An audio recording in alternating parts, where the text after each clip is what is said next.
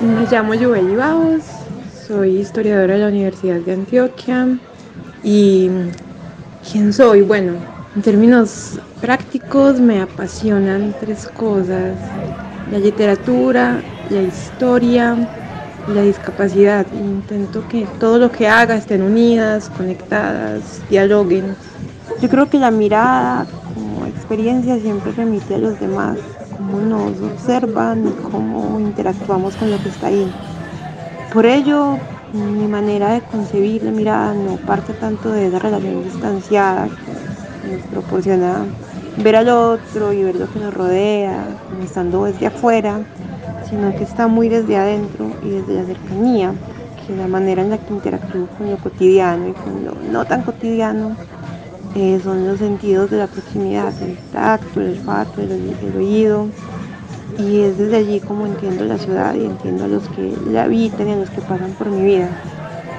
Obviamente esto es retador y complejo en una ciudad como Medellín, cuyo proyecto de, urbano y de las relaciones humanas está construida desde la mirada, desde la distancia, desde el miedo y también en una red social de gente que, que también mira para entender. Primero miras y después te acercas como si se fuera la medida.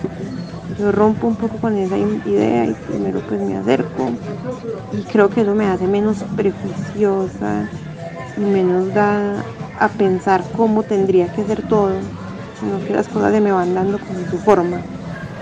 Habitar Medellín, habitar ciudades como las contemporáneas desde esa perspectiva tiene algo de retador y de reto también para la ciudad.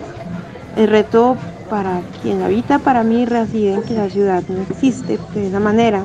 Toca inventársela, pues no hay calles que permiten caminar con tranquilidad.